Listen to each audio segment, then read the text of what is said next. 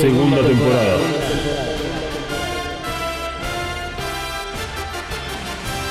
The Reveal Series.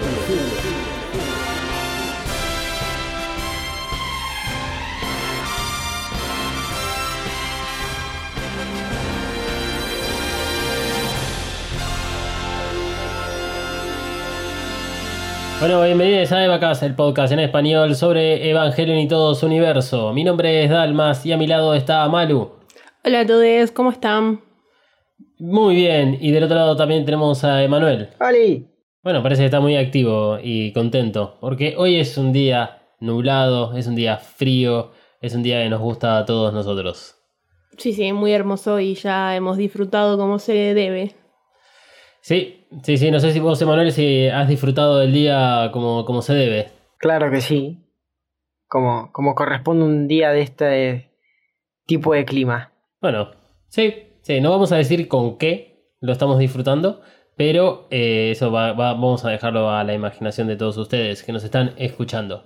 Hoy tenemos un episodio muy especial, eh, muy particular. Vamos a traer a la mesa de vacas a dos personas que saben de anime, que saben de manga y que es la primera vez que van a participar de Evacas. Eh, son podcasters, así que son colegas del podcast Desmenuzando. Eh, ellos son Mario y Rosa. Ya los vamos a presentar adecuadamente cuando estemos conectados con ellos, que será dentro de algunos minutos.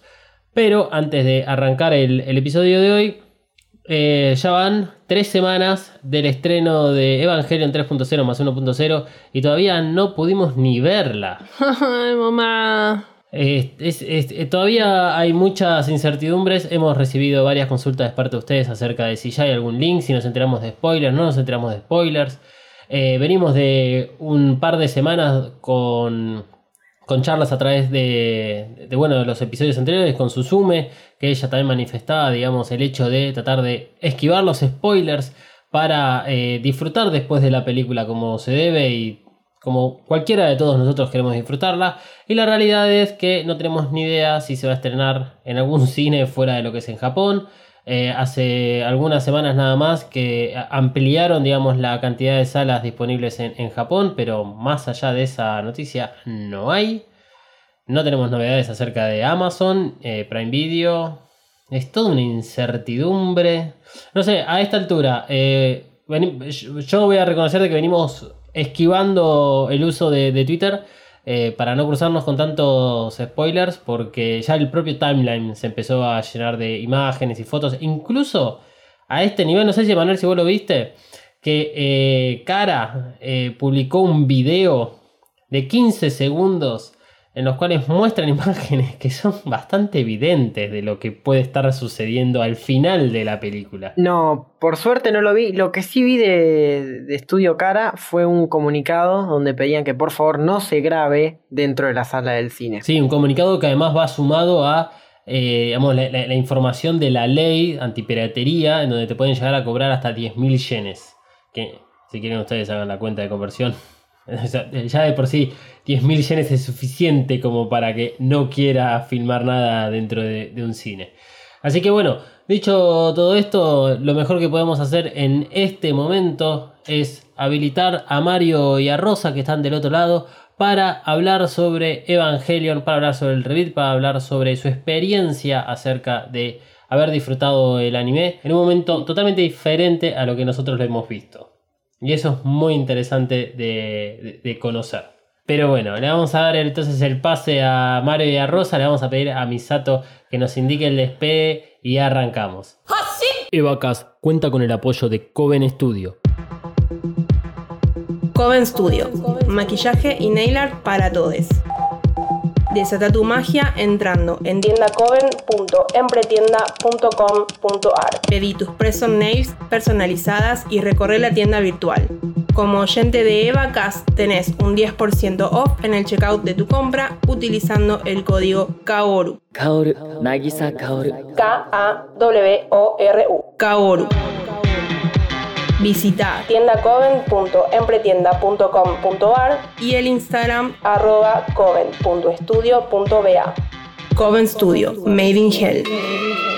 La promoción no incluye envío, válida para Argentina. El podcast no termina acá. Seguí a Evacast, En Instagram y Twitter. arroba evacast-pod. Bueno, de- del otro lado, entonces tenemos finalmente a la gente de Desmenuzando, que ellos son, por un lado, Mario, que es periodista con más de 15 años dedicados a la crítica de cine, y Rosa, que es una artista puertorriqueña que lleva años ilustrando sus propios cómics bajo el nombre de Soda Pop Comics. Ambos dos son de Puerto Rico, son copados y muy buena onda. Bienvenidos Mario y Rosa a Evacas. Hola. Hola. Gracias por tenernos aquí. Es un placer. Es nuestra primera colaboración internacional. Así que, de verdad, estamos muy, Yay. muy a gusto, muy a gusto. Bueno, de este lado lo, lo saluda eh, Dalmas y Malu. Hola, ¿cómo están? Bienvenidos. Un Hola, placer Malu. tenerlos con nosotros. Eh, sí, estamos muy contentos de, de tenerlos en, en nuestro podcast. Eh, yo los descubrí dando vueltas por internet. Eh, así que escuché todos los episodios que hicieron en, en ese, eh, eh, digamos, creo que son cinco episodios especiales que hicieron sobre Evangelion de- en relación a todo el anime.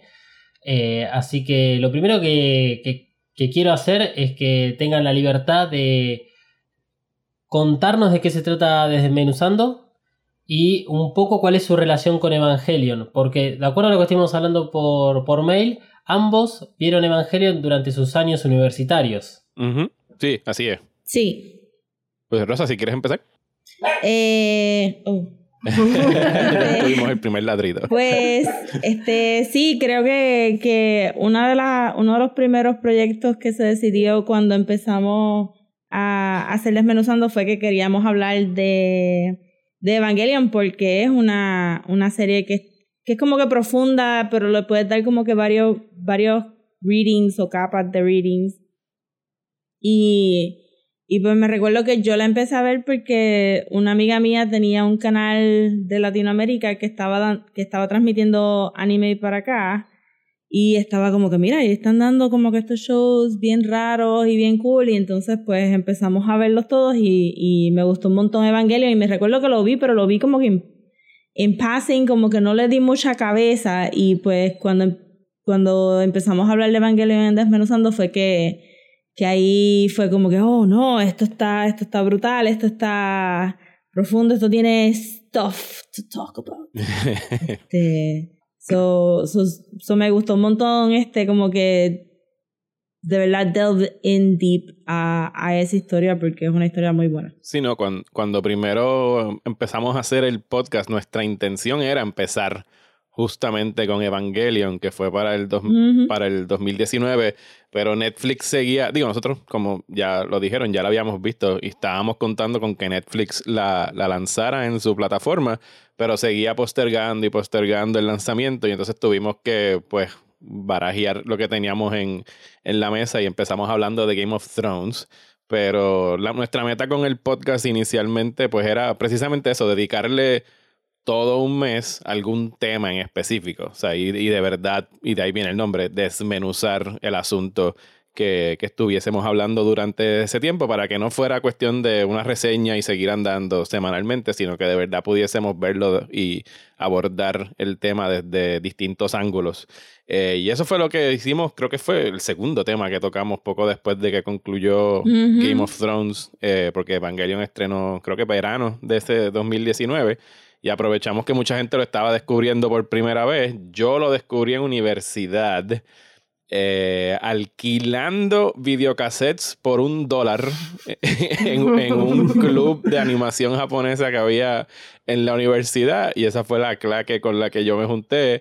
Y me acuerdo que tú ibas donde el muchacho que los alquilaba y en realidad tú no tenías opción de, de, de escoger. Tú le decías que tienes hoy, le dabas un dólar, él te daba un videocassette, te ibas a tu casa, lo veías y por lo menos los tenía numerados y después por lo menos sabías cuál es el que tenías que escoger después. Pero yo vi eh, Evangelion y en ese momento tiene que haber sido un fan sub en videocassette, porque eso fue 1997, 98, o sea, Evangelion estaba apenas saliendo de Japón y la, la traducción que tengo que haber visto sin duda tiene que haber sido hecha por por fanáticos, porque no hubo un lanzamiento oficial hasta por 99, si no me equivoco, en DVD en, en Estados Unidos. Y así la vi completa y quedé cautivado por ella. Recuerdo que y no sé cuáles son sus posturas en, bueno, ya que rayos, estoy hablando de piratería. pero pero cuando salió End of Evangelion, yo compré un CD por eBay y en aquel momento ese era, le decían un super CD porque era la primera vez que podían meter video en CD. Y End of Evangelion yo la vi por primera vez de una alguien que entró a Japón con una cámara de video y estaba sentado en la peor fila imaginable y se notaba que tenía la cámara escondida como en en, un bulto o algo porque estaba grabando en ángulo la pantalla, pero no me importó. Y así yo vi End of Evangelion por primera vez. Y desde bueno, hoy, hoy quisiéramos verla igual a la película, a la nueva, aunque sea así, la veríamos, no pasa nada. Yo también, ¿no? ¿La veías doblada a la serie o la veías en, con subtítulos? No, no, no, en, aquel momento la vi con subtítulos, era en japonés con subtítulos, porque sí, como les dije, acababa de salir de, de Japón, o sea, todavía no había doblaje ni nada. Yo creo que yo la vi doblada. Porque ese canal todo era en español. ¿Cuál, canal era aquel? Ay, Dios mío, Locomotion. Ah, Ay, Locomotion, sí. Ah, pues la viste en español. El, doblaje en español era bien bueno. Usualmente los doblajes en español son muy superiores a los doblajes en inglés. Sí, yo la, primera experiencia que tuve con, el anime fue a través de Locomotion en la casa de mi madrina, que el hijo se quedaba hasta tarde para ver Evangelion y recuerdo, yo yo era más chico, y habré tenido, no sé si, ¿cuánto? 8 o 10 años. Sí, acá lo pasaban solamente después de las 12. no estaba todo el día. Ah. No. Y, y, recuerdo a la figura de, de Saquiel saliendo detrás de la montaña. Eso, ese, es mi, recuerdo. Y después pasaron como 10 años para que un par de amigos me, me presenten Evangelio nuevamente.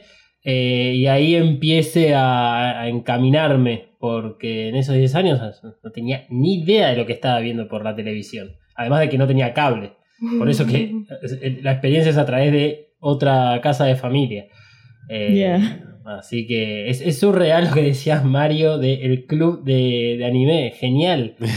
Es espectacular. No, y era un, era un club bien activo. Ellos alquilaban el teatro. Ahí yo vi la película de Scaflone en aquel momento. Obviamente todo lo que conseguían era pirateado, que, pero nunca supe como que cuál era el contacto de cómo él conseguía estos videocassettes, porque eran videocassettes sin sellos ni nada, eran copiados de copias, de copias, de copias. Claro. Sí, no, en esa época era así. Yo consumía cassettes de música y uno no sabía dónde salían los cassettes. De repente aparecía una grabación y bueno, listo, ya está. Sí, no, y, aquí, voy a, aquí voy a sonar bien, voy a estar revelando mi edad, pero lo, que diría es la generación de ahora no sabe lo fácil que es darle play en Crunchyroll o en cualquiera de estas aplicaciones de streaming. Oh. En aquel momento, para ser fanático del anime, había que de verdad conseguir anime a como diera lugar. Y si tenías internet, los riesgos de bajar cosas a través del Emule, el Ares o Limeware o cualquiera de todos esos, que en realidad nunca bajaba lo que querías bajar, siempre era otra cosa, o virus o alguna película triple X. sí. Con suerte. O las dos cosas. sí. Sí, nosotras, mis amigas y yo, como empezamos a verlos por Locomotion, lo que hacíamos era que, que hicimos un rig de videocassette a videocassette para poder grabar copias de los de los episodios, o ella veía todos los episodios, entonces después los editábamos para que todo el mundo pudiera seguir viéndolos por ahí para abajo. Eh, no, no había internet todavía en aquel La industria de la piratería.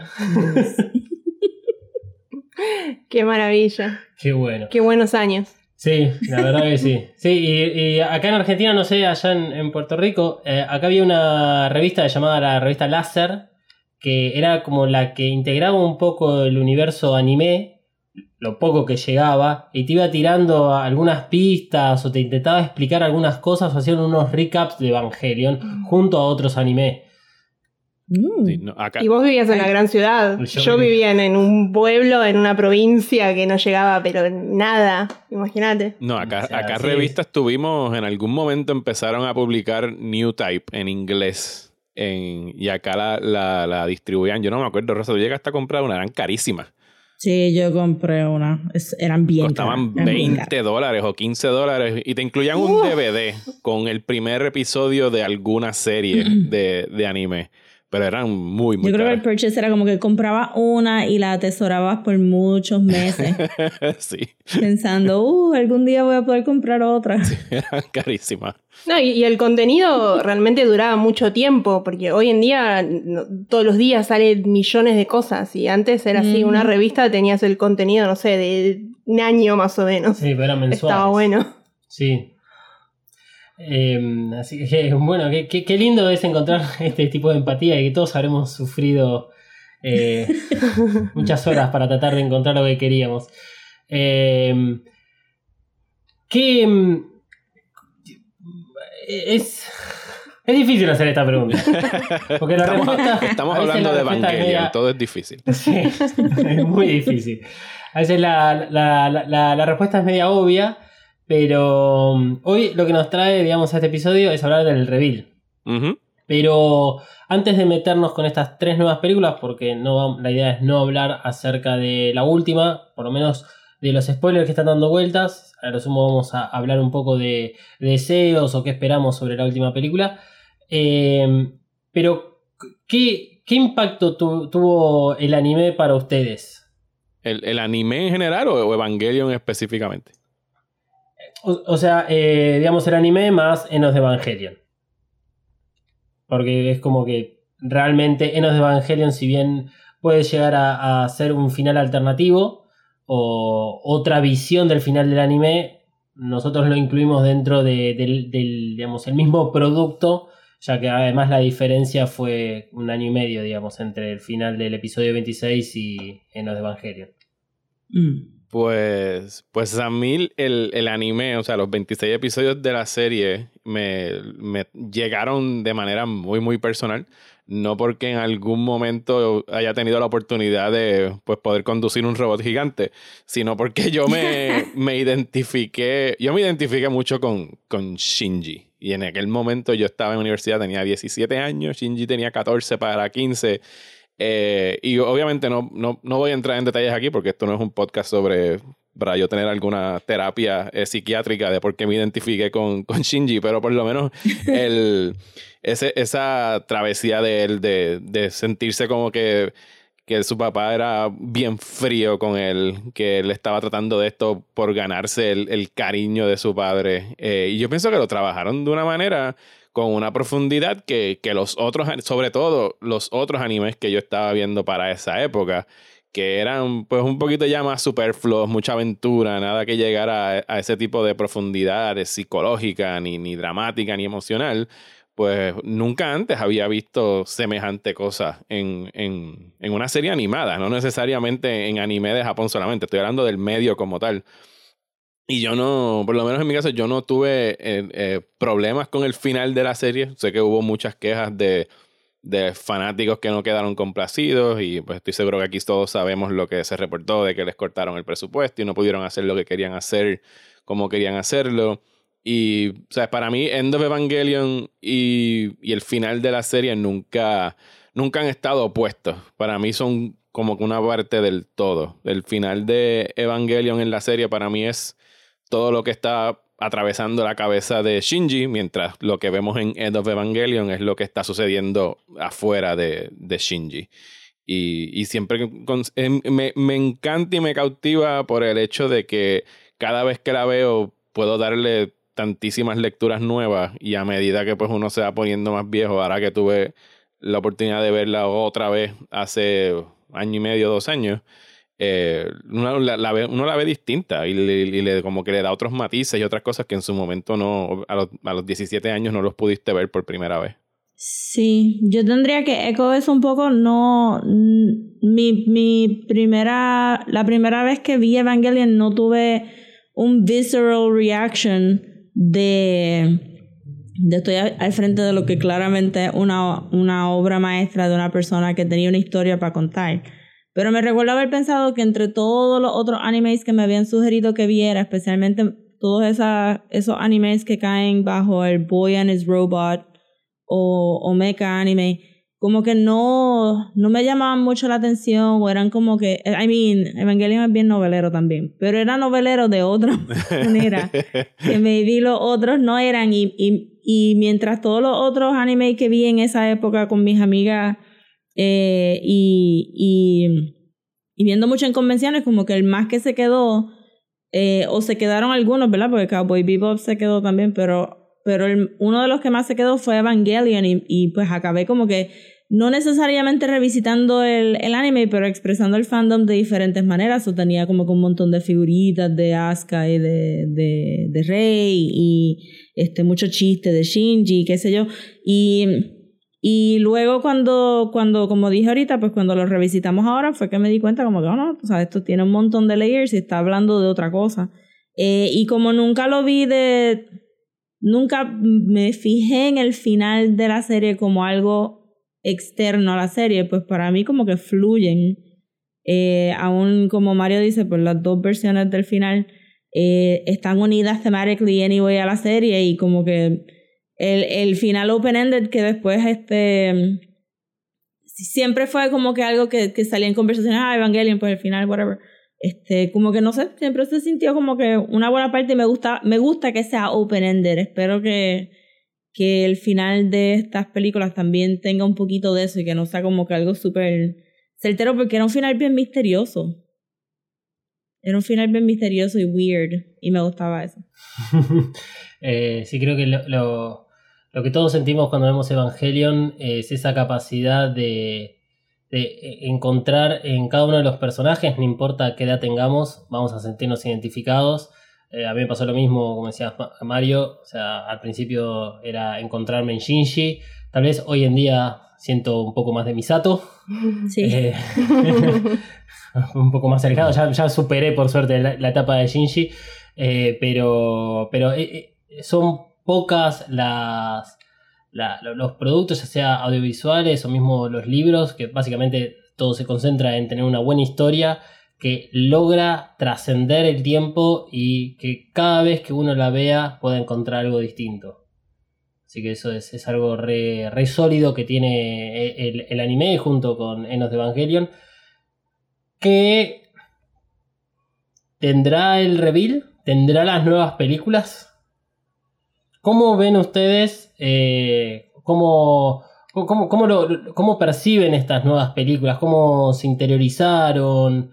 Porque hay, hay todo un entramado diferente en lo que es la producción de estas tres nuevas películas. Yo creo. Mm. Dale, Rosa, yo, porque yo sé, yo sé que Rosa recién las vio por primera vez las la 2 y la 3 y yo creo que quiero escucharla a ella primero. Porque ya sé por dónde Sí. va.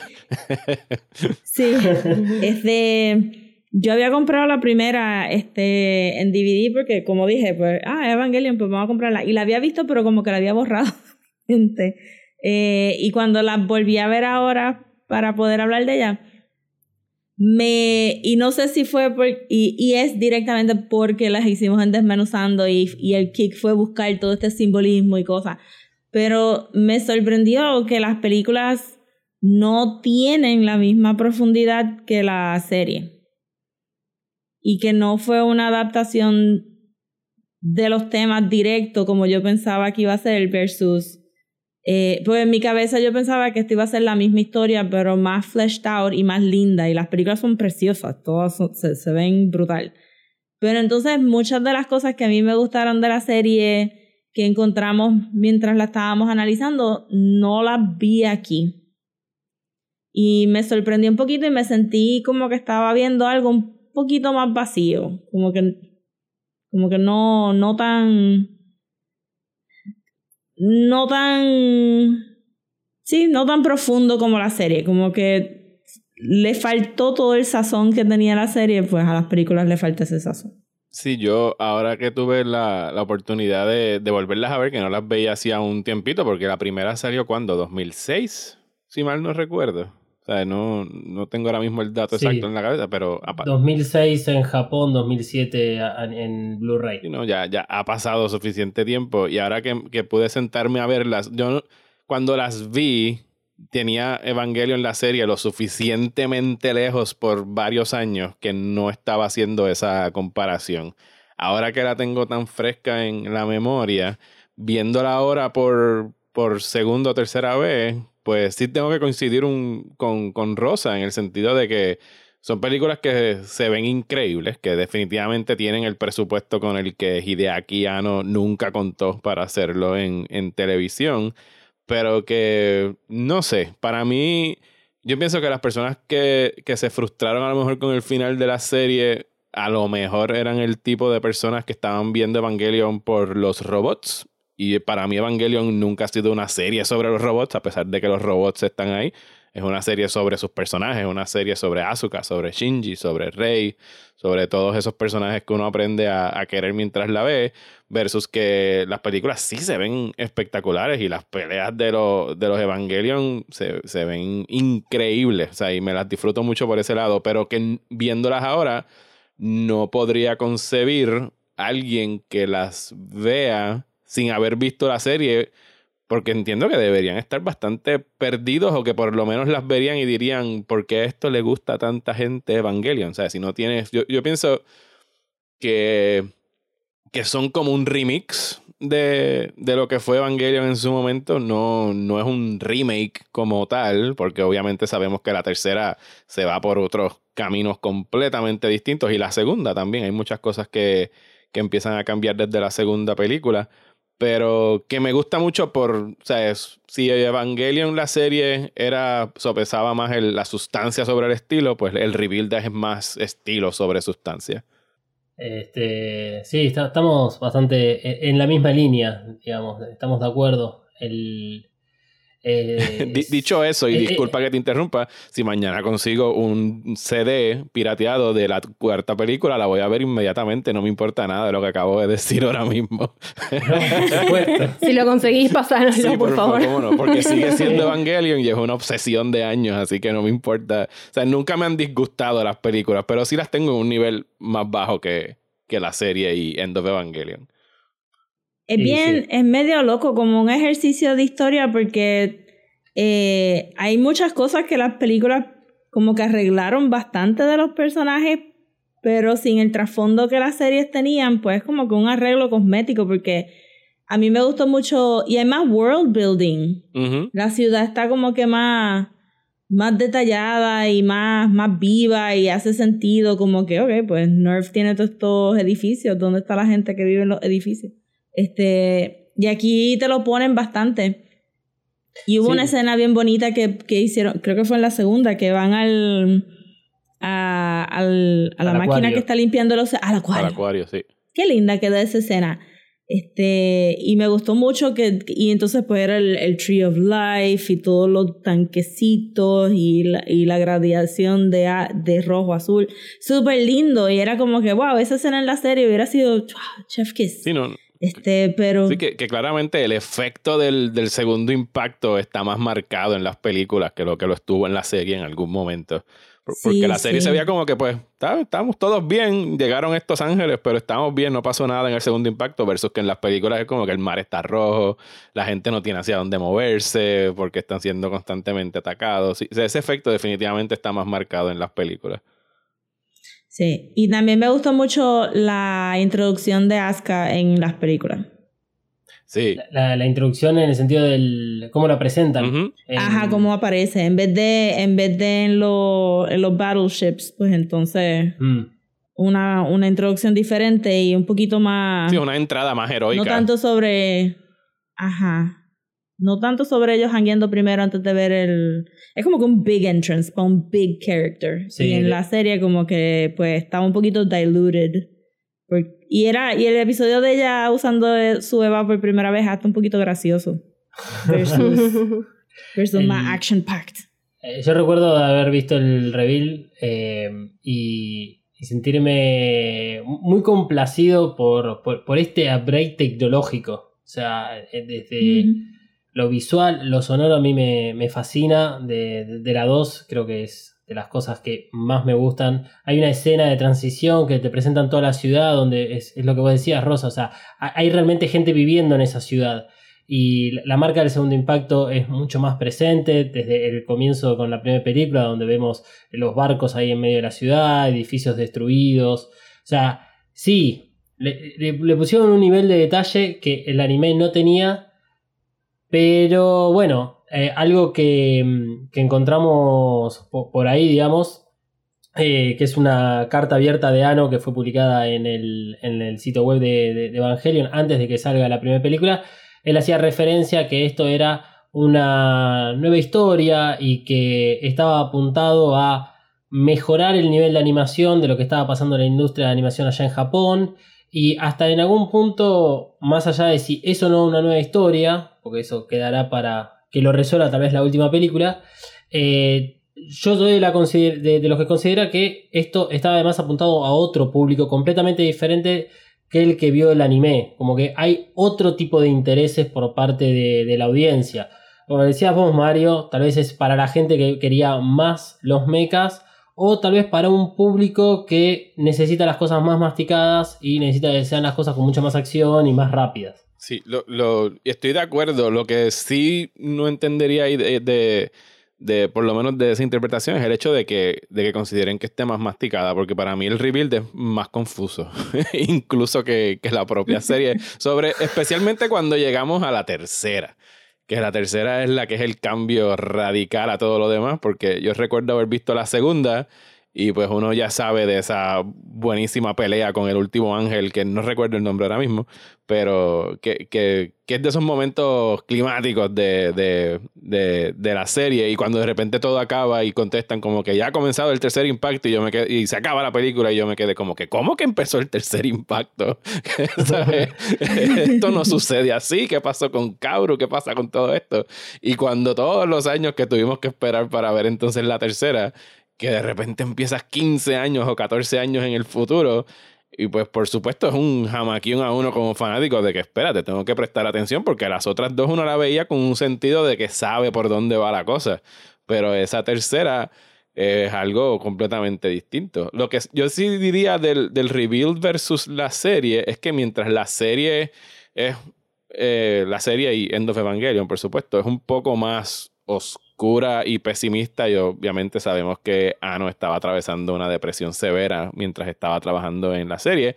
Esta yo las encuentro un poco más optimistas. Por ejemplo, la, la manera como Shinji se sacrifica para salvar a Rey al final de la segunda, o cómo expanden la historia de Kaoru y Shinji en esa tercera, de que haya como que más un- una, una relación entre ellos y una intimidad que nunca tuvieron espacio para hacer en la serie, porque apenas tuvieron 20 minutos en un episodio.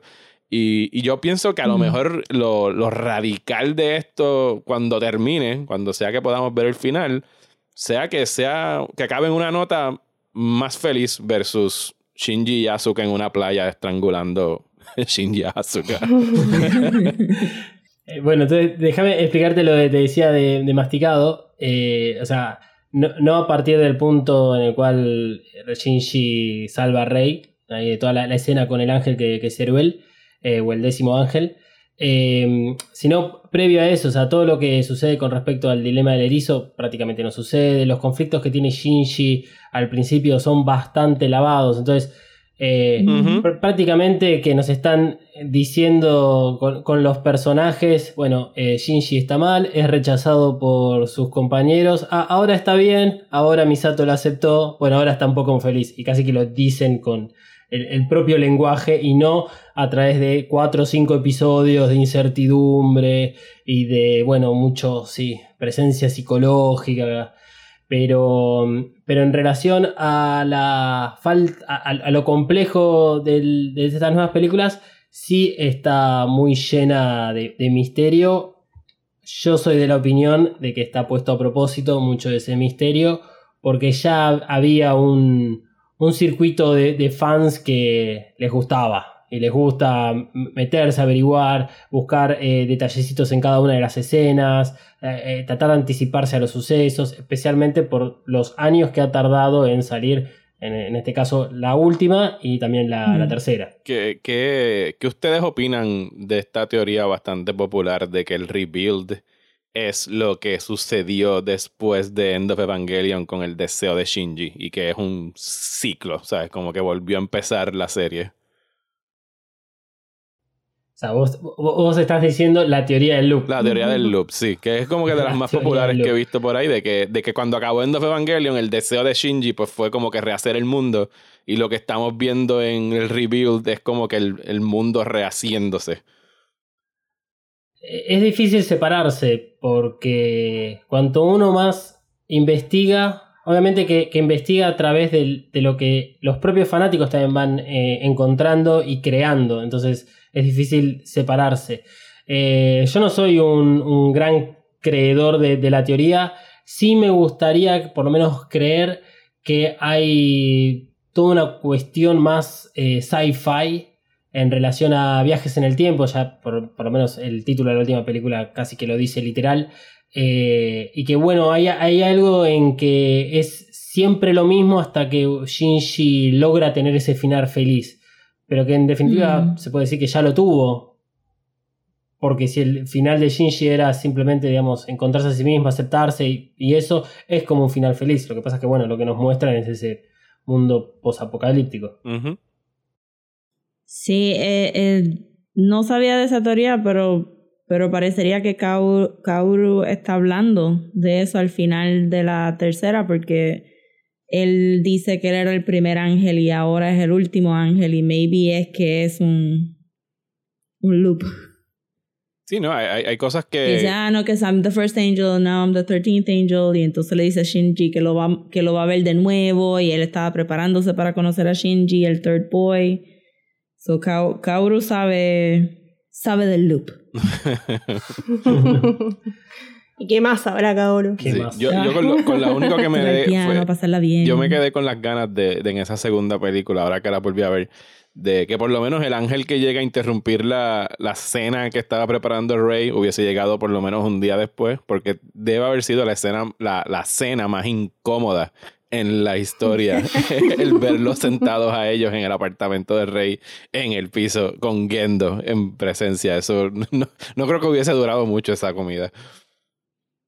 Eso fue una de las cosas que me impresionó también de las tres, es que cómo la presencia de Gendo se disminuye radicalmente en estas tres películas, porque en la, en la serie él es una presencia tan fuerte y, y está atado a todas estas mujeres que no conocemos muy bien o que, o, o que lo está haciendo on the side como con Ritsuko. Y, y de momento aquí era como que ni Seal le hace mucho caso. Y, y de momento aparece después de los 14 años y está ahí, ah, mira, dice este va aquí, montense. Y es como que, pero mira que, y ¿cuál es tu plan? Nada de eso, nada de eso. Y el, se me, se me olvida el acompañante del Eh, Fuyutsuki. Fuyutsuki, que suelta ahí el origen de la mamá de, de Shinji, ahí como si fuera normal todo lo que estuviera diciendo. Dice en la tercera película. Sí, como que, ah, mira, sí, tu mamá se absorbió a, a Leva 01, anyway. You know what? Pero eso era súper importante. Para mí era súper importante la serie. ¿no? Sí, no era importantísimo. Y, ajá, Sí. y como que y, y está mirrored en lo que le pasa a Shinji. Es como que, ¿por qué todas estas cosas?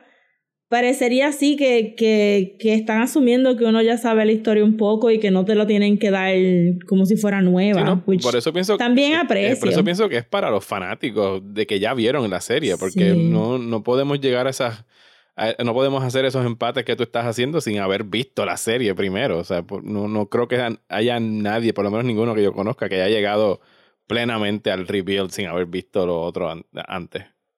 Sí. No- Nosotros tenemos algún que otro oyente que, que nos ha dicho que bueno, vieron por primera vez el reveal, eh, pero inmediatamente tienen que ir al anime, porque así por sí solo como que no se termina de sustentar estas películas, y por eso es que tal vez la teoría del loop es la teoría más eh, renombrada o la que tiene más aceptación, porque si, si no, no, no ves el anime, tal vez no entendés o no tenés el mismo cariño que tendrías, por ejemplo, con Asuka, que este, llega, sí, con, con ese, ese superpoder que tiene ella, no le pasa absolutamente nada, es una heroína súper fuerte, eh, tiene un solo momento como de, de bajón existencial que lo supera inmediatamente, después, bueno, la dejan internada, eh, y creo que uno ve todas las películas ya con todo el conocimiento de estos personajes. Y medio que se va olvidando, se, se distrae con toda la nueva animación, se pregunta qué son esos glifos y empieza a ver esos detallecitos por ahí y se pierde ahí la, la esencia esa de, Evangelion que tal vez se recupera un poco más con la tercera película. Hablando de Asuka, tengo una pregunta para Rosa, que también mencionó que le había gustado eh, cómo la presentaban un poco más eh, en, las, películas que en el anime. Y también teniendo en cuenta que viste ahora eh, las películas y viste el anime cuando eras adolescente, quería saber cómo percibías el, el hecho de la hipersexualización de los personajes femeninos. No sé si eras, por lo menos como yo, una adolescente un poco más, eh, no sé, insegura, digamos, o y cómo vivías todo, toda esa hipersexualización de los personajes. Eh, una de las cuando empezamos a ver, entre mis amigas y yo empezamos a ver el anime, una de las cosas que discutíamos mucho, sí, era como que era medio weird toda el objectification que había en los personajes femeninos de los otros animes también que estábamos, que estábamos viendo. Y me pareció siempre un poco extraño que, que, ¿verdad? Que estos nenes que estuvieran a punto de pubertad, que estuvieran siempre como que framed un poco, como que, mira, estas son las nalguitas de Asuka, estas son las nalguitas de Rey. Y, y eso, eso me pareció weird cuando lo estaba viendo, pero se lo achaqué a una diferencia cultural. Y luego, después de haber leído pues, sobre la objetificación de personajes y todas estas otras cosas, pues como que, oh, ok, eso sí, es, eh, es algo que, que está usando los cuerpecitos de esta de Misato también y de Ritsuko, porque la científica más sexy que caminó no este, es Ritsuko. Eh, pero entonces, cuando estaba viendo la obra como adulta, pues estoy tratando de buscar qué es lo que Ano quiere decir con estas objetificaciones, ¿verdad? Porque no no lo está haciendo no lo está haciendo exactamente con todos los personajes femeninos y parecería que tiene un, un propósito. Entonces, cuando vi estas películas me gustó más el personaje de Asuka porque a pesar de que hay todavía un montón de fanservice y objectification que en las películas no le he podido encontrar mucha razón, siento que le dio como que un poquito más de espacio a Asuka a ser una una persona y, y, me estoy recordando específicamente de la escena cuando ella decide que quiere dormir en el cuarto de Shinji porque se siente sola. Uh -huh. Que fue una de las escenas que me gustó mucho también de las películas, porque en el anime te lo pintan como que ella no estaba eh, consciente, porque estaba sleepwalking, y la cámara como que le se enfoca mucho en el pecho y Shinji está como que ogling her y no sabe qué hacer. Versus aquí, que es una decisión consciente que toma Asuka y le quita todo el objectification de la escena, pues porque los dos están hablándose, pero de espalda. Eh, y ella tiene, tiene lo mismo, ¿verdad? Los panticitos y la t-shirt, pero no, no se siente tan. Mira, te traje a Asuka al cuarto para que tú, Shinji, la mires mientras duerme. le dieron como que una, una, una cosita así y le dieron como que un poquito más para que ella se exprese también. Pero entonces a la misma vez extraño el downfall de Asuka de la serie en la película. Me hubiera gustado ver esas dos Askas ser una sola. Como que aquí está esta nena que sabe que es una genio, que sabe que es la mejor, que, que es bien agresiva y bien fuerte, pero quiere conectar, quiere, quiere tener esta familia, este surrogate family y me gustó también mucho en las películas la conversación que ella tuvo con Misato eh, antes de subirse al, al Eva que resultó ser un ángel. Y, y me gustó mucho eso también, pero entonces la dejaron tan perfecta como, como ustedes dijeron, como que tiene este, es una plot princess, nada le pasa, es la mejor, este, no, no, no, no falla y es como que, pero extraño también esa Asuka que estaba deprimida en la bañera con su muñequita llorando. Este, porque son nenes chiquitos al final del día también. Eh, pero sí me chocó mucho y también es medio weird eh, que de todas las cosas que tú puedas sacar de la serie de, de Evangelion, que tu takeaway haya sido como que sexy 14-year-old girls. Y sé que, que hay como que todo este comercio de vender figuritas de Asuka y de Rey y, y, y coleccionarlas este, en, en, trajecitos y en chucherías. Y es como que es bien weird porque, porque siento que él estaba tratando de decir algo de la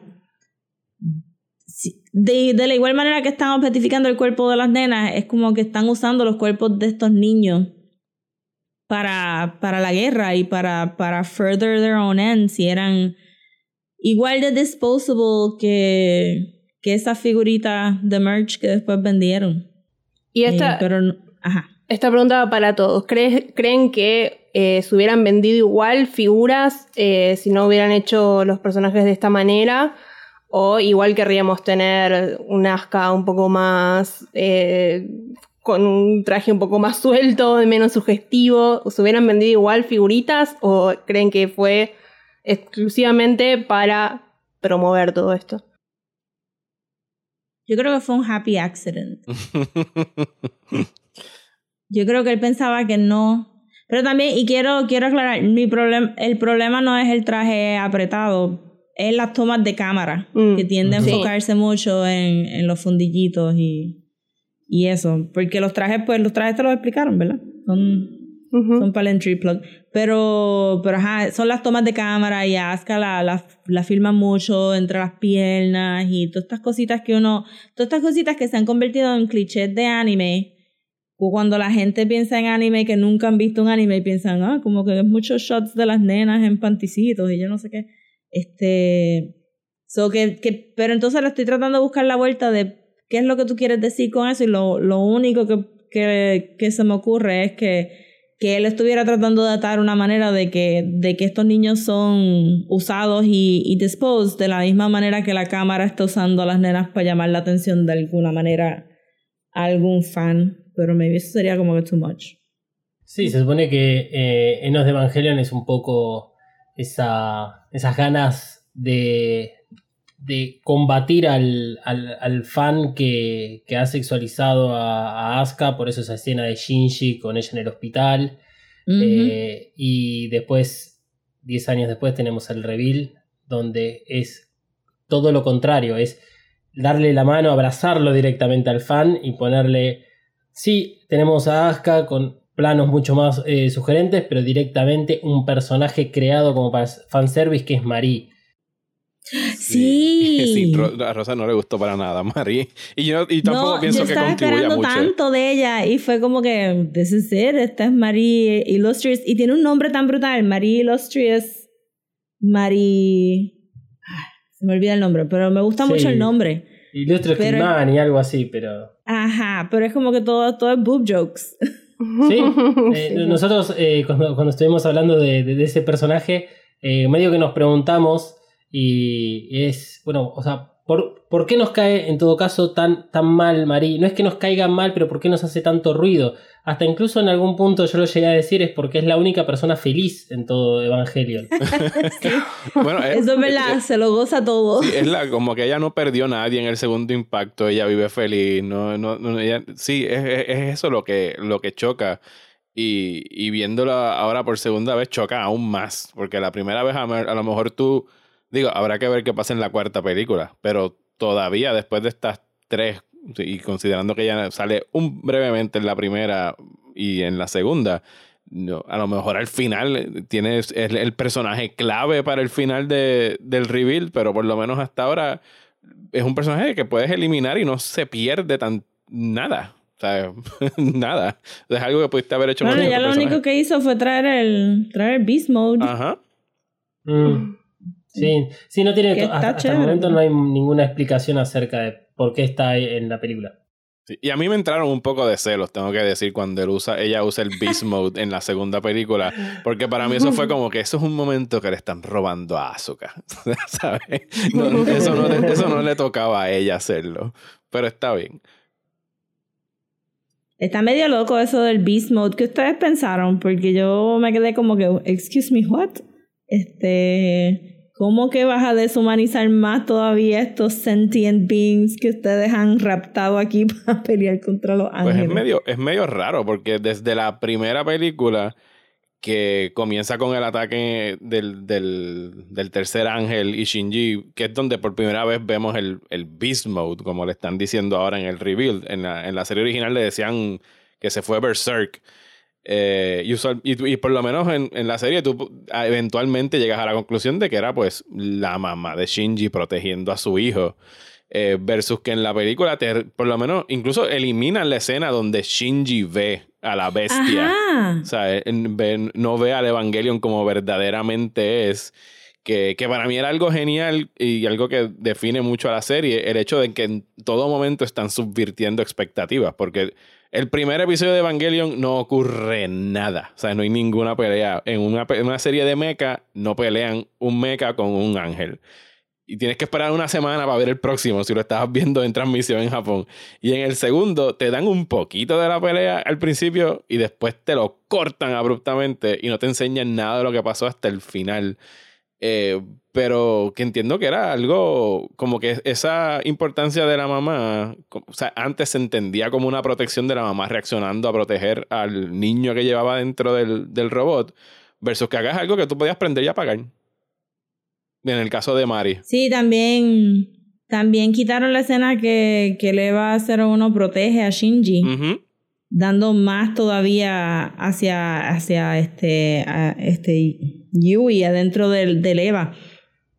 Sí. Que después estaba escuchando el podcast de ustedes y yo no me había dado cuenta que, que la tercera película le quitaron el apellido y le pusieron mm. Ayanami. Sí, la cambian. Yui deja de ser quien era. y a Asuka le cambian el nombre también. Sí. Sí, sí. Ah, bueno, es Langley, ¿verdad? Ya no, ya eh... no es Soryu, es Asuka Langley Shirakami, ah. creo que es el segundo otro apellido que le ponen. Ah.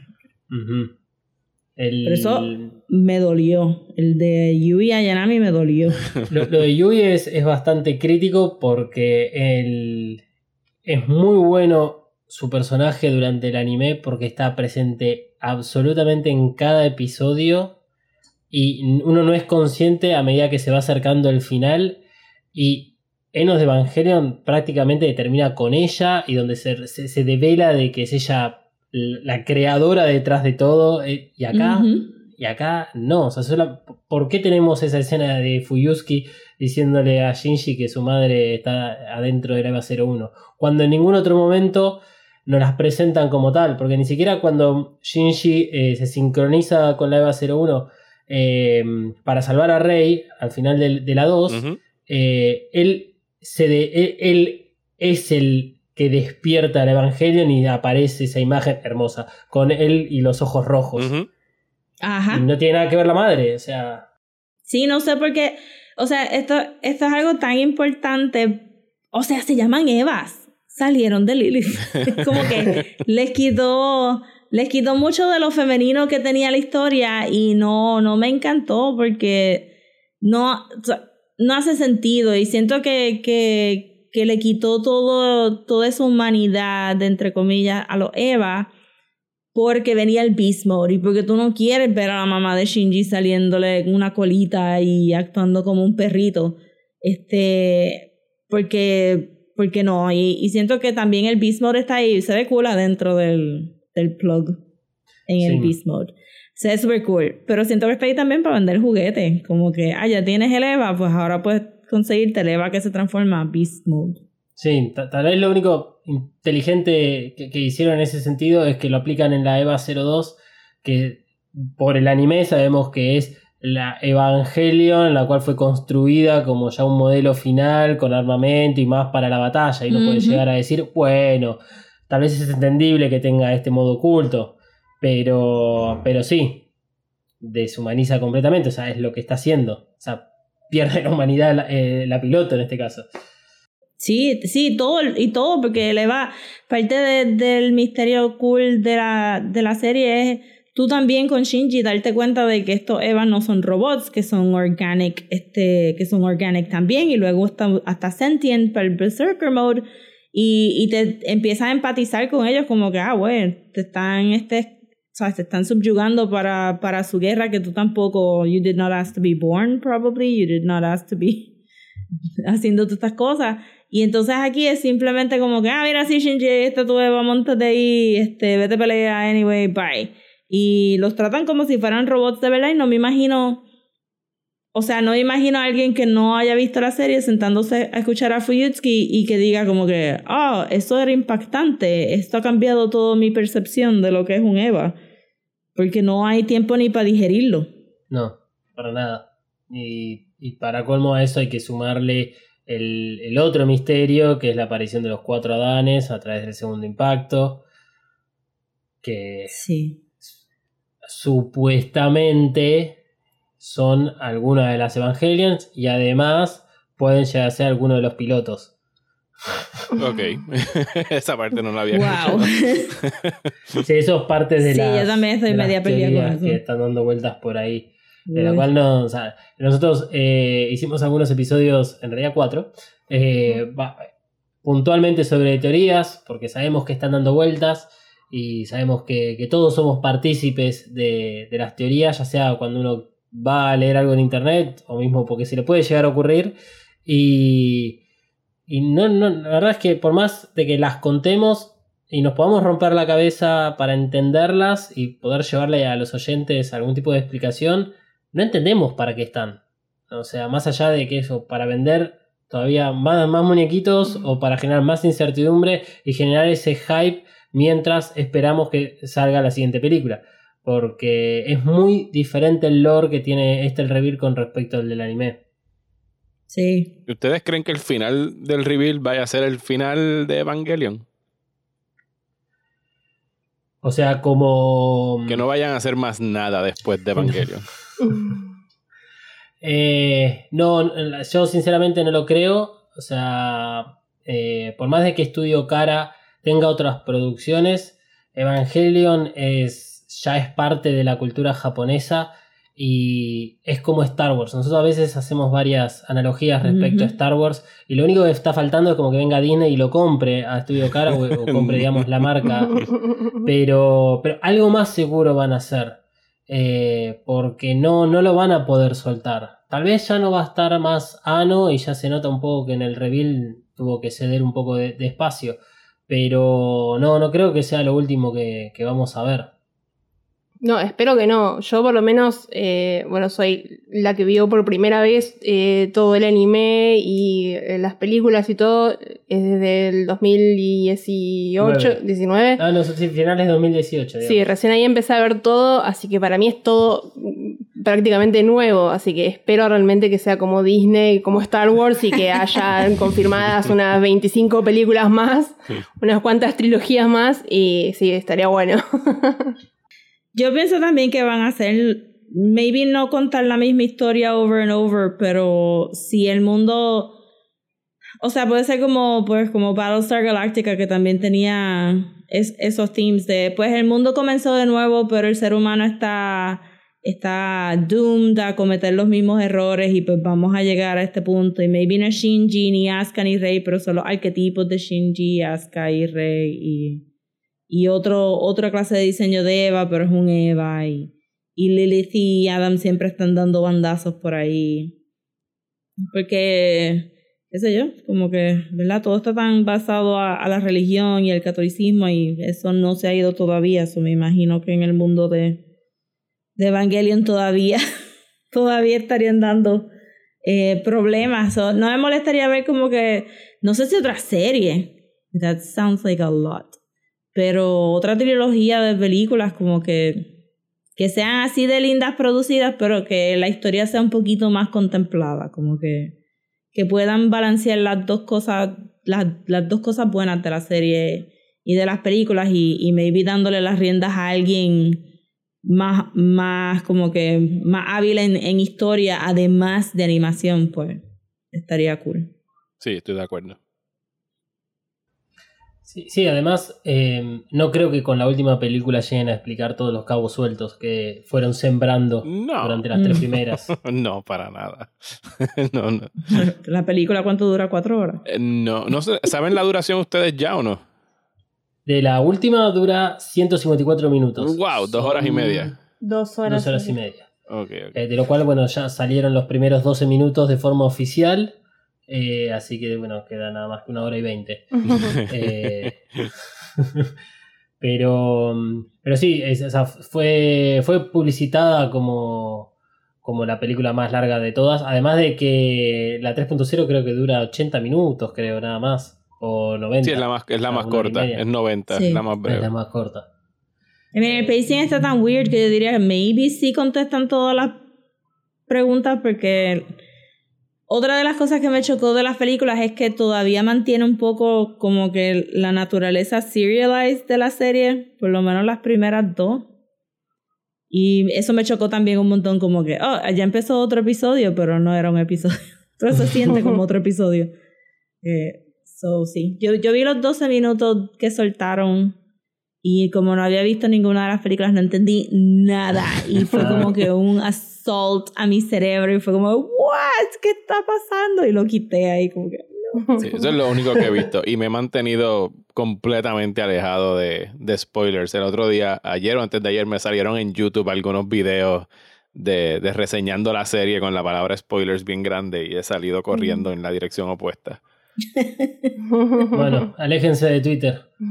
No, Ah, por lo sí, menos en mi. Twitter yo por lo- no he visto mucha, para nada, gente habla, han hablado del lanzamiento, por supuesto, eh, y sabe, no tenemos, que yo sepa, ustedes están más al día que nosotros, fecha de, de lanzamiento en el resto del mundo, no hay ninguna todavía, ¿verdad? No, para nada. No, sí, no, yo esperaré que pa- posiblemente sea el año que viene, porque siempre se tardan un año, no sé por qué, porque los japoneses nos odian, presumo. porque todavía está, Probablemente es el doblaje. Todavía estamos esperando para ver la película de, de Demon Slayer. Así que imagínate. Oh my god, Uf. sí, ¿cuándo va a llegar? Eh, bueno, ya le dieron fecha. Eh, Eh, sale el, el, de- el, el Blu-ray y el lanzamiento digital es en verano. La película en Estados Unidos estrena en abril 30 o 20 y algo, si no mal recuerdo. Salió esta semana.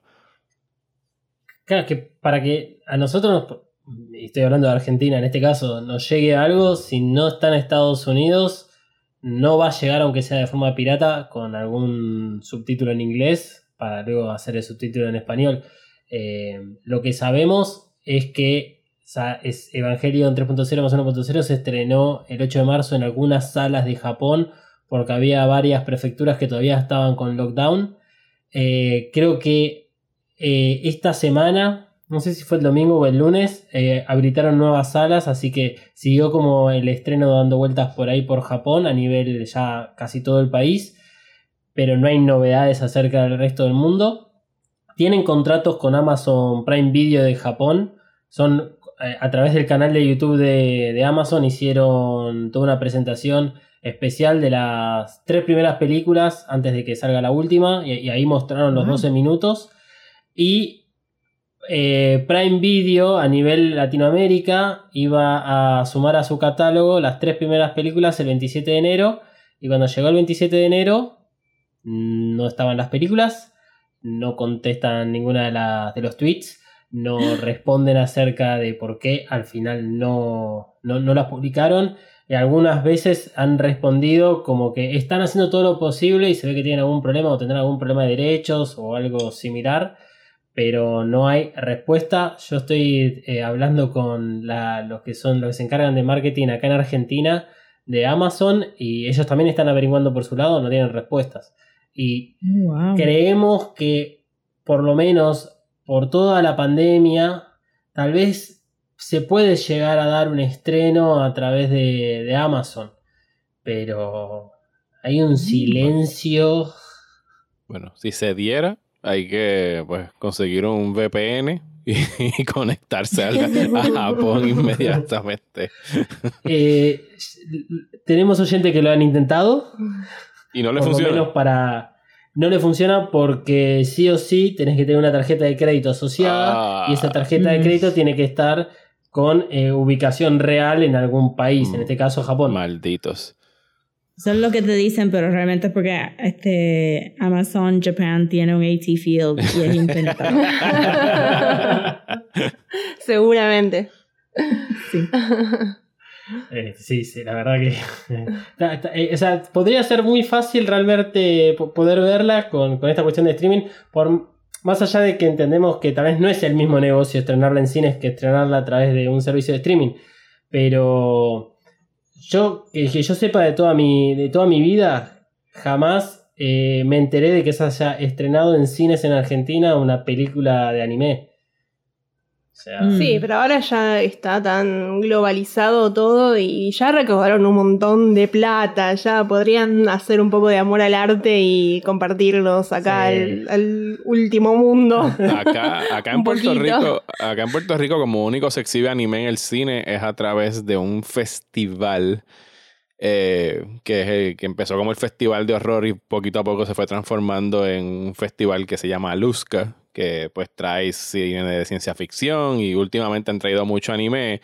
Y entonces ya no solo, pues a raíz del éxito que tuvieron en el festival, que en octubre, pues ya han logrado tener unas buenas conexiones con, con distribuidores de anime. Y entonces cuando son eventos así grandes como decir My Hero Academia o alguna de esas otras, sí han hecho eventos eh, puntuales de tener un fin de semana dos o tres funciones. Eh, pero la única que yo sé que están tratando de conseguir es la de Demon Slayer, pero de Evangelion no he escuchado absolutamente nada. Debe ser súper difícil. Es medio, es todo esto es medio tonto porque realmente todos los fanáticos de algo saben que ese es como que el Great Unifier. Tú puedes ir a cualquier país ahora mismo y pararte en algún lado que hayan suficiente weebs y gritar Shinji y todo el mundo va a salir corriendo sabiendo que tú eres un fan de Evangelion y van a empezar a hablar y se van a comunicar y todo va a ser bien fun, pero estas compañías como que no se dan cuenta que tienen un global fandom, no es solamente un local fandom y, streaming sería, o sea, a través de Crunchyroll o maybe Funimation, Funimation sería una buena manera de tú decir, mira, mi, mi, mi público es internacional y si tú estás en Francia, en Argentina, en Puerto Rico, en Estados Unidos o en Japón, tú vas a ver la película de, de Evangelion porque tú eres fan de Evangelion regardless. Y que, y que, Pero no sé por qué tenemos tantas fronteras en y streaming. que no tienen que tampoco decir, ah, pues ponmela en Crunchyroll pagando 6 dólares al mes y la pones ahí con el resto de las cosas. Tú puedes pagar un premium y yo, pues, yo, yo, estoy- yo sé que los fanáticos pagarían 20 dólares por ver la nueva película de Evangelion, si no más. Mm, Sí, yo estoy dispuesta Sí. a pagar, no sé si 20 dólares, pero acá el cambio de Pero por- Argentina está un poco complicado. Pero, pero por lo 10 menos dólares pueden, sí, hacer- pago. pueden hacerlo, pu- pueden pagarlo en grupo y se prestan el código y la cuenta. sí, Sí. eso seguro. Bueno, yo tengo una pregunta un poco juego para hacer con ustedes. Y que el otro día estaba escuchando que estaban haciendo eh, como un, un casting de. No me acuerdo qué película, creo que de eh, Sandman o algo así. Sí, de De Sandman. Sandman, sí. Sí, que estaban haciendo, eh, fantaseando cómo sería el casting y yo quería preguntarles cómo se imaginan que sería el live action de, Evangelion. Me olvidé el nombre por un momento. ¿Qué actores creen que, que deberían estar para cada personaje? O sea, no nos Mm, limitemos solo a personajes, aunque sea- o sea, actores japoneses. pues. Sí, No no, obviamente sería la versión americana. Sí, la versión porque Hollywood. Sí, sí, super. La versión. Hollywood, Donde obvio. Nerve está en Los Ángeles o en Nueva York. Eh, Calla, que Sí. iban a hacer a Akira, que iban a hacer este, en vez de Tokio 3, era Los Ángeles. wow, de, de verdad que nunca Los le he Ángeles dado 3. eh, casco a esto. Para mí el, el rol primordial sería buscar a alguien... Digo, porque estamos hablando de que tendrían... O sea, no buscarían niños, adolescentes de 14 años. Estaríamos buscando posiblemente algunos de 18 a 20 que se vean más pequeños. O sea, que estamos hablando de muchos actores. Sí, no sé, bueno, nosotros estamos ahora viendo Buffy, eh, lo empezamos a ver porque, Ajá. bueno, no se pintó, y estamos viendo que los actores que hacen de 16 años, uno tiene 26, el otro tiene 25, o sea, así que va a ir por ese lado. Yo les digo como para ir inspirándolos más o menos cuáles me imagino yo. Como Shinji creo que me imagino a Ezra Miller. Uh, Oh. Sí, yo creo que le aplica. Como Kaoru lo veo a. um, ¿Cómo se llama el que nos gusta? Cody a Cody Fern, que es el actor de American Horror Story. No sé si la, la vieron. Ay, ¿cuál, cuál? El... El. Apocalipsis. eh, el- Sí, que es super flawless. Sí, sí, sí. sí. Como Sí. Ah, Sí. Lo veo. Wow, perfect. Sí, Cody Fern nació para ser Kaoru. Sí, sí, sí. Wow, sí, de verdad. Wow, ahora estoy como que impressed. Ahora quiero ver esta película, pero solamente de Shinji y Kaoru, más nadie. Sí, sí, sí. Para mí Scarlett Johansson tendría que ser Misato porque es el único papel que viene haciendo Scarlett Johansson, básicamente. O sea, Oh my god, si le pones la misma peluca de, de Ghost in the Shell. Sí, Sí. y como Gendo me imaginaba a Hugh Jackman. ah, Hugh Jackman. Oye, Hugh Jackman haciendo de villano estaría Wow. bueno. Sí. Este casting está bien interesante. Bien ¿Sabes quién a mí también se me ocurre ahora de repente para Kendo? Un, un Keanu Reeves. Oh, Sobre todo, Sí. Pero- sobre, no, sobre todo en la edad. tierno. Sí, pero es en la edad que tiene. No, pero es que el tam- Keanu, Sí. yo sé que Keanu es un pan de Dios y uno lo quiere mucho, pero sería como con un, un papel radical para él hacer de villano. Así como a los cincuenta y pico de años, yo creo que le quedaría bien. sí, Sí. lo veo. sí, sí, sí, sí. Qué cool. No se me ocurre a nadie, no se me ocurre a nadie, porque ahora estoy como Eh. que stuck en, en Kaoru. Bueno, yo presumo que con la popularidad que, la, la popularidad que tiene ahora, eh, Anja Taylor Joy va a tener que conseguir alguno de los papeles, o por lo menos, por lo menos irá a, Sí. a las audiciones para Rey. Podría ser a Rey. Rey, sí. Rey. sí. Sí. De hecho, ahora Bueno, ella podría ser Asuka porque ella hizo como que de, de una personaje bastante agresivo en New Mutants eh, con Magic. Sí, pero ahora, ahora que la veo lado a lado con unos lentes de contacto rojo y una peluca azul, es igualita a Rey. Sí. sí. Akashi. Algún personaje que odiemos. Algún actor que odiemos mucho. ¿A quién, perdón? Akashi. Akashi. sí. Mm. Sí, Kashi, a Kashi. Ryoshi Kashi. Eh, Sí. Eh, sí, sí, sí, podría ser. No sé. eh, no se me ocurre. Prácticamente ahora. cualquiera. Y a Risco. Risco No sé. tendría que ser un poquito más, vieji- más vieja que, que Scarlett Johansson. Ritsuko, Charlize Theron. Mm. Todavía yo creo que Ah, podría sí. hacerlo. Sí. Sí. Quizá. Sí, sí, sí. Digo, y obviamente estamos haciendo este casting, pero ya estaríamos quejándonos de que cogieron un chorro de actores blancos americanos. Van a hacer Full. Sí, sí, sí, rajándome sí. la cabeza como que, Estaría "Diache, ¿qué, qué, qué cambio, qué esto". cambio? Sí. Estamos haciendo justo lo que estaría haciendo Hollywood en este momento para hacer el casting. Sí, totalmente. Full. A menos que tú pongas a Daniel Kaluuya como Gendo. Mm, está, está muy joven. Está muy Está joven. muy joven. Está muy joven. No, no lo tenemos eh, ahora en, en, en carpeta. Este, Pero estaría. Se había hablado tantísimo de que iban a hacer una película Bueno, de Evangelion. En algún momento habían dicho que era Daniel Radcliffe el que iba a ser el de Shinji. Uh, en, en su momento yo recuerdo cuando los rumores estuvieron más fuertes fue por ahí para cuando salió Lord of the Rings eh, 2001-2003 que decían que Weta, la compañía de efectos especiales, estaba desarrollando como que jugando con la idea de hacer Evangelions en live action. Pero yo entiendo que sí, que a lo mejor ese posiblemente sea como que el próximo paso después de que se acabe el rebuild, que alguien vaya a hacer un live action. ¿Y les gustaría, les gustaría ver el live action? ¿O sería un fiasco? Pues hay muchas interrogantes ahí, pero de que lo vería, lo vería. Tendría que ser una trilogía fácil. una trilogía, I mean, ¿cómo tú lo...? ¿nos dieron? Bueno, sí se puede hacer una trilogía. Sí, como que una, ¿Quién la dirigiría? La una, una película por personaje principal. De- Una de Shinji, Asuka y Rey. No, pero es que las, las historias se empiezan a entrelazar. Sí, pero lo, lo you hace el branding y el enfoque como que puede ser hasta aquí ya rápido. Ok. Eso yo lo haría.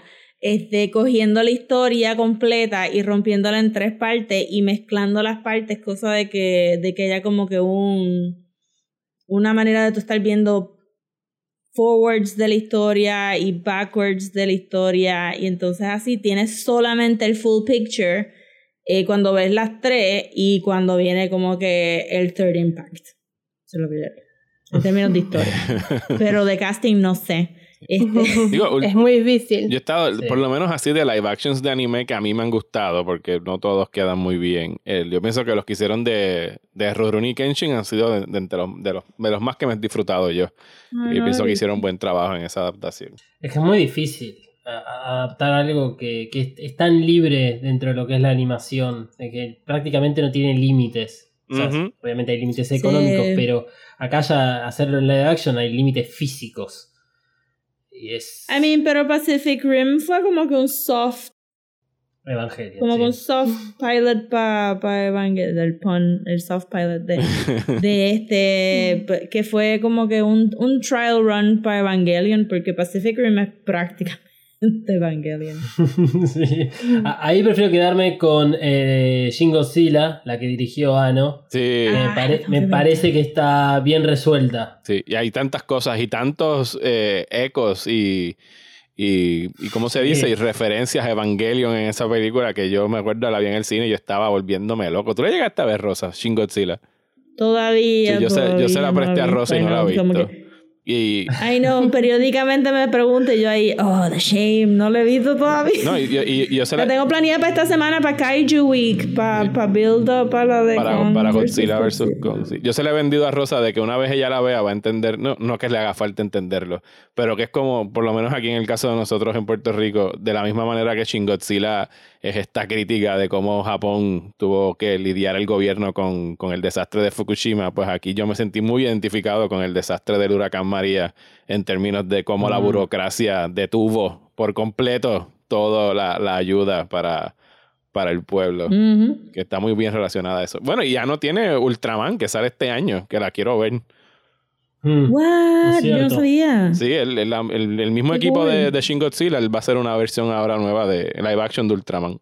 A ver qué, qué sale de eso. ¿Qué, mm, qué, qué expectativas tienen para la última película y para el final? Digamos. Wow. ¿Cuáles serían sus deseos, sus expectativas?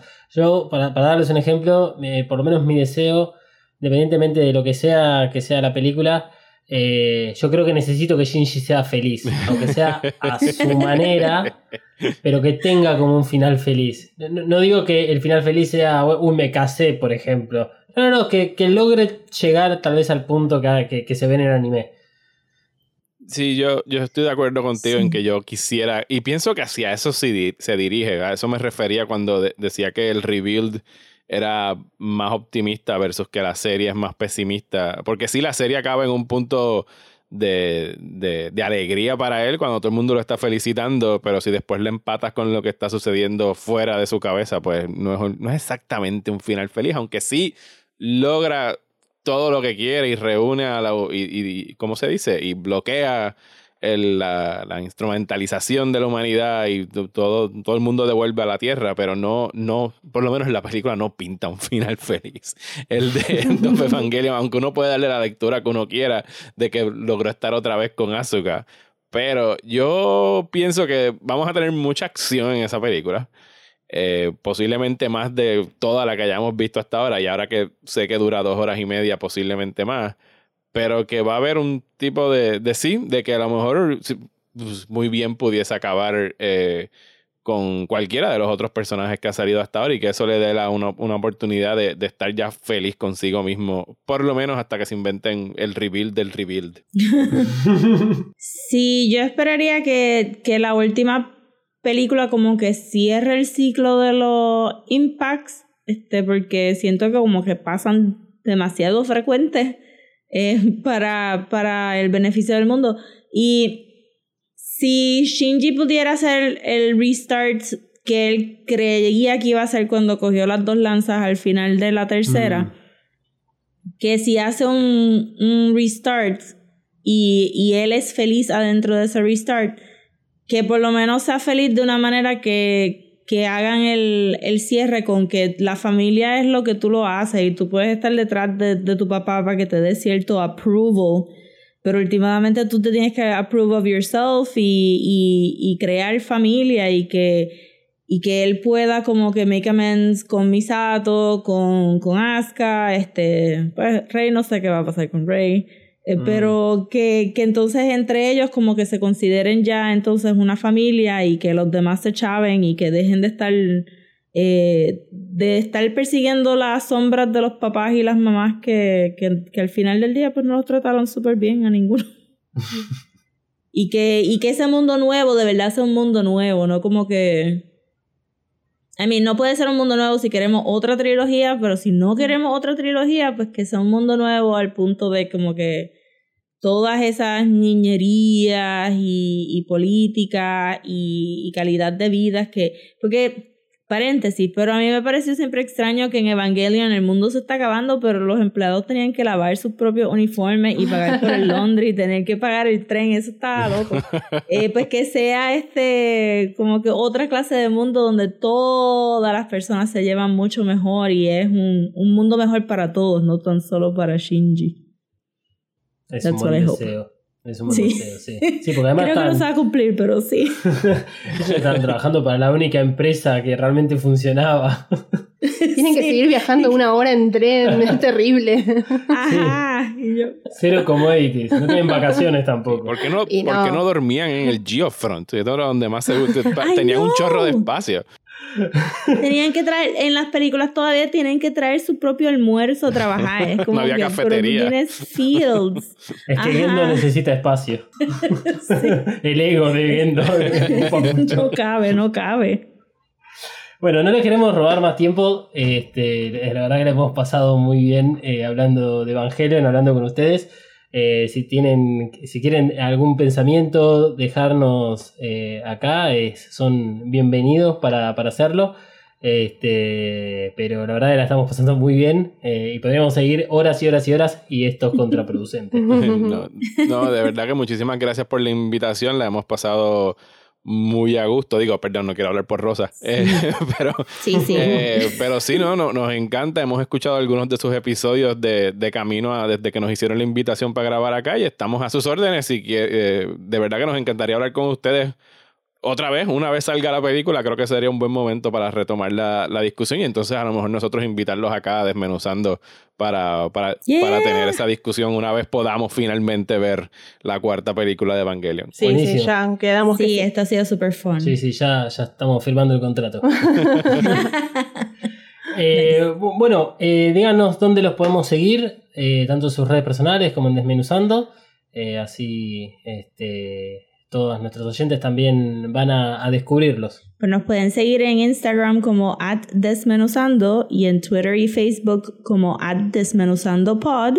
Y yo soy Rosa Colón y me pueden conseguir en Twitter como at sodapopcomics. A mí me pueden conseguir en, en Twitter e Instagram como Mario Alegre y tengo mi página donde hago reseñas de cine que es proximatanda.com y también tiene sus respectivas redes sociales. Eh, lo pueden buscar así como Próxima Tanda en YouTube, Instagram, eh, donde quieran, donde tengan cualquier red social lo pueden encontrar. Bueno, les agradecemos muchísimo haber participado de Vacas y bueno, ya está, queda confirmado que va- vamos a hacer otro episodio una vez que salga la, la última película. Así que los despedimos de esta forma y bueno, no sé si vos querés eh, también eh, agradecemos por parte de Manuel que bueno tuvo un, un problema respecto a su conexión, pero también les manda muchos saludos. No, bueno, agradecerles, también la pasé muy muy bien y nada, espera, espero ansiosa tanto ver la película como volver a charlar con ustedes. Igualmente, igualmente. Gracias. Igual. ¿Todavía no te suscribiste a Evacast? Ay, bueno, no es para tanto. Primero lo primero, redes sociales. Te tiro la primera. ¿Listo? En Twitter. arroba evacas-pod, Atención que ahí va la otra, ¿eh? En Instagram. arroba evacas-pod. Listo. Ahora solo te queda buscar Evacast en tu aplicación de podcast favorita y darle al botón de suscripción. Con este pequeño gesto nos ayudas un montón para seguir ofreciendo podcast de calidad. Bueno, hemos terminado una hermosa charla con la gente de Desmenuzando, o sea, con, Mari- con, con Mario, con Rosa. Eh, la verdad la hemos pasado muy bien. Ojalá que ustedes al escuchar este episodio también la hayan pasado también. Eh, esto nos gusta hacerlo para, para mostrar que, todos sufrimos lo mismo con Evangelio. Sí, la verdad que la pasamos muy bien. eh, está bueno hablar con alguien de más o menos nuestra edad, aunque vos digas que son más grandes que nosotros. Pero sí, hablar un poco de la época vintage y todo estuvo muy, muy divertido. Sí, sabemos que, que son cosas que, que también ustedes, los oyentes, obviamente, de vacas, eh, han, han- han pasado, porque hemos hablado a través de las redes sociales, eh, to- todas esas experiencias de, de conseguir el, episodio conseguir las películas. Así que siempre es bueno traerlo a la mesa de esa forma. Eh, ahora que, que estaba pensando y, y, digamos, ya pensando nostálgicamente de lo que acabamos de hablar, digo, uy, ¿cómo me olvidé de hacer una de las preguntas que me encanta hacer, que tiene que ver, eh, ¿qué, qué opina la gente desmenuzando con respecto a la falta de psicólogos en, en todo el universo de Evangelion? Este, a ver, eh, ¿murieron todos en el segundo impacto, efectivamente? Sí, claramente. Claramente. Eh, bueno, Emanuel no está presente en este momento porque tuvo un problema, tuvimos un problema con, con la conexión. Está muy enojado eh, en el asunto, así que eh, les manda saludos a todos. Algo así como chau y arroba katsuragi399. Me va a matar cuando escuche este episodio. Eh, pero bueno, eh, la verdad es que lo hemos pasado muy bien. La semana que, que viene me voy a volver un poco religioso y es Dios dirá. Oh, bueno. Veremos qué pasa, eh, porque todo esto es para aguantar y seguir aguantando a la espera de EVA 3.0 más 1.0, porque creo que se dio, se dio en, este, eh, en el episodio que hablábamos con Mari y con Rosa, eh, esa necesidad, esa, esa- no necesidad, eh, es más como el, el síndrome de Estocolmo. O sea, ¿realmente quiero acabe Evangelion? En parte sí, en parte no. Si la película es buena o mala, la verdad es que no me interesa, necesito verla. Si efectivamente no termina Evangelion y va a haber nuevos productos sobre Eva, lo vamos a terminar viendo igual y somos hijos del rigor y vamos a seguir pagando. Si, si, si de, alguna, de alguna forma, no sé, aparece la, la última película en Crunchyroll o en algún otro servicio de streaming que no tengamos hasta el momento, porque Amazon sí lo, lo- tenemos contratado, o sea, pagaríamos encima por eso y creo que todos ustedes también lo harían. Eh, Sí, especialmente dejar de pagar el Prime Video que nos estafó de una manera prometiéndonos las películas. Y acá estamos. Pero que si deciden auspiciar Evacas, es, eso Los que acaba de decir, un los montón. queremos muchísimo, gente. Los amamos, por favor, denos dinero. Me voy a tatuar Prime Video acá en la frente para la, la- la próxima temporada de Evacas. Y podríamos hacer algún tipo de protesta, no sé, algún live stream o algo como una, no una huelga de hambre porque no, no quiero tener hambre, pero algo como para ver si nos dan bola. tipo un podcast en vivo que rompa algún récord y a ver si llegamos a, a lograr algo. Uno de nuestros oyentes ofreció hacer una campaña tipo hashtag. eh, está, este, eh, eh, es una muy buena idea. tenemos que planificarla realmente bien para que tenga algún impacto. Porque mm, algo que, que- que- esto sí está evidenciado es que cada vez que Amazon Prime Video pone cuáles van a ser los extremos, eh, extremos, los estrenos del mes. eh, es- ese tweet, por ejemplo, se llena de gente preguntando sobre Evangelion. Eh, nosotros nos metemos, contestamos, bardeamos, a veces este, le volvemos a recordar a, a Prime que, que prometió ciertas cosas y es lo mismo que nada, porque no les afecta en lo absoluto. Entonces, habría que encontrar muy bien dónde pegarles, como para, para que, que sientan que en realidad no es tampoco pegarles, no es atacarlos ni nada por el estilo, es que logren entender que tienen un mercado acá. Acá y en otras partes de, de Latinoamérica, una de las razones por la cual nos comunicamos con la gente desmenuzando es porque eh, estamos haciendo una conexión con otro país de Latinoamérica que es Puerto Rico y que tienen un consumo de anime que les gusta y que, gente, nosotros también existimos en el mundo. ¿Y por qué nos van a dejar afuera? Si encima tanto Netflix como Amazon han incorporado a su catálogo de diferentes tipos de animes y probablemente son consumidos y por algo que los hicieron. O sea, si realmente tuvieran un mínimo de visión, no como algunas cosas que va a hacer Netflix, como querer sacar los este, usuarios compartidos, porque se le va a ir la mitad de la gente, eh, podrían encontrar un mercado. La verdad, o sea, piénsenlo. Si hay alguien escuchando Amazon Prime Video o de Netflix, piensen un poquitito las cosas dos veces porque hay mercado y hay mucha gente que consume anime. Y auspiciennos. Los Y amamos. auspíciennos, sí, claro. Y bueno, y si alguien quiere hacer la huelga de hambre, yo lo banco. No lo comparto, pero no sé, algo así. Puedo sin bañarme. Aunque eso no sería tan malo. Para mí. Pero bueno, algo tenemos que hacer. Ok, bueno. Yo iba a decirle que en realidad la huelga de hambre ya la hacíamos porque uno se caga de hambre todos los días.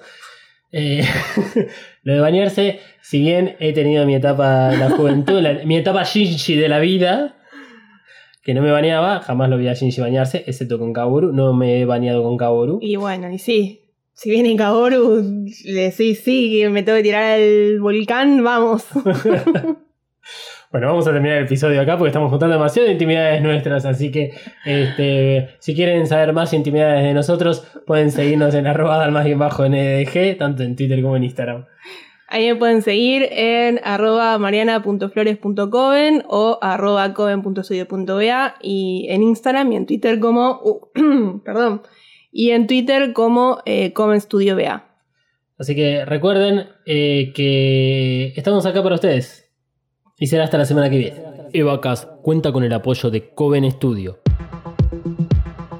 Coven Studio, maquillaje y nail art para todos. Desata tu magia entrando en tiendacoven.empretienda.com.ar. Pedí tus Present Nails personalizadas y recorre la tienda virtual.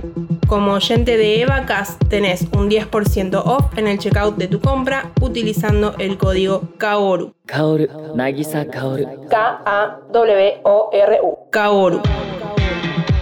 Visita tiendacoven.empretienda.com.ar y el Instagram arroba coven.estudio.ba. Coven Studio, Made in Hell. La promoción no incluye envío, válida para Argentina. Evacas es un producto fabricado 100% en los headquarters de Mothercaster Media ubicados en Saavedra 3. Si querés tener tu propio podcast o ya tenés uno, descubrí mothercastermedia.com. Elegí el servicio que mejor se adapta a tus necesidades y objetivos. Producción, mentoría, cursos, edición y más. Busca arroba Mothercaster en tu red social favorita y no te quedes afuera. Mothercaster Media. Transforma tus ideas en podcast.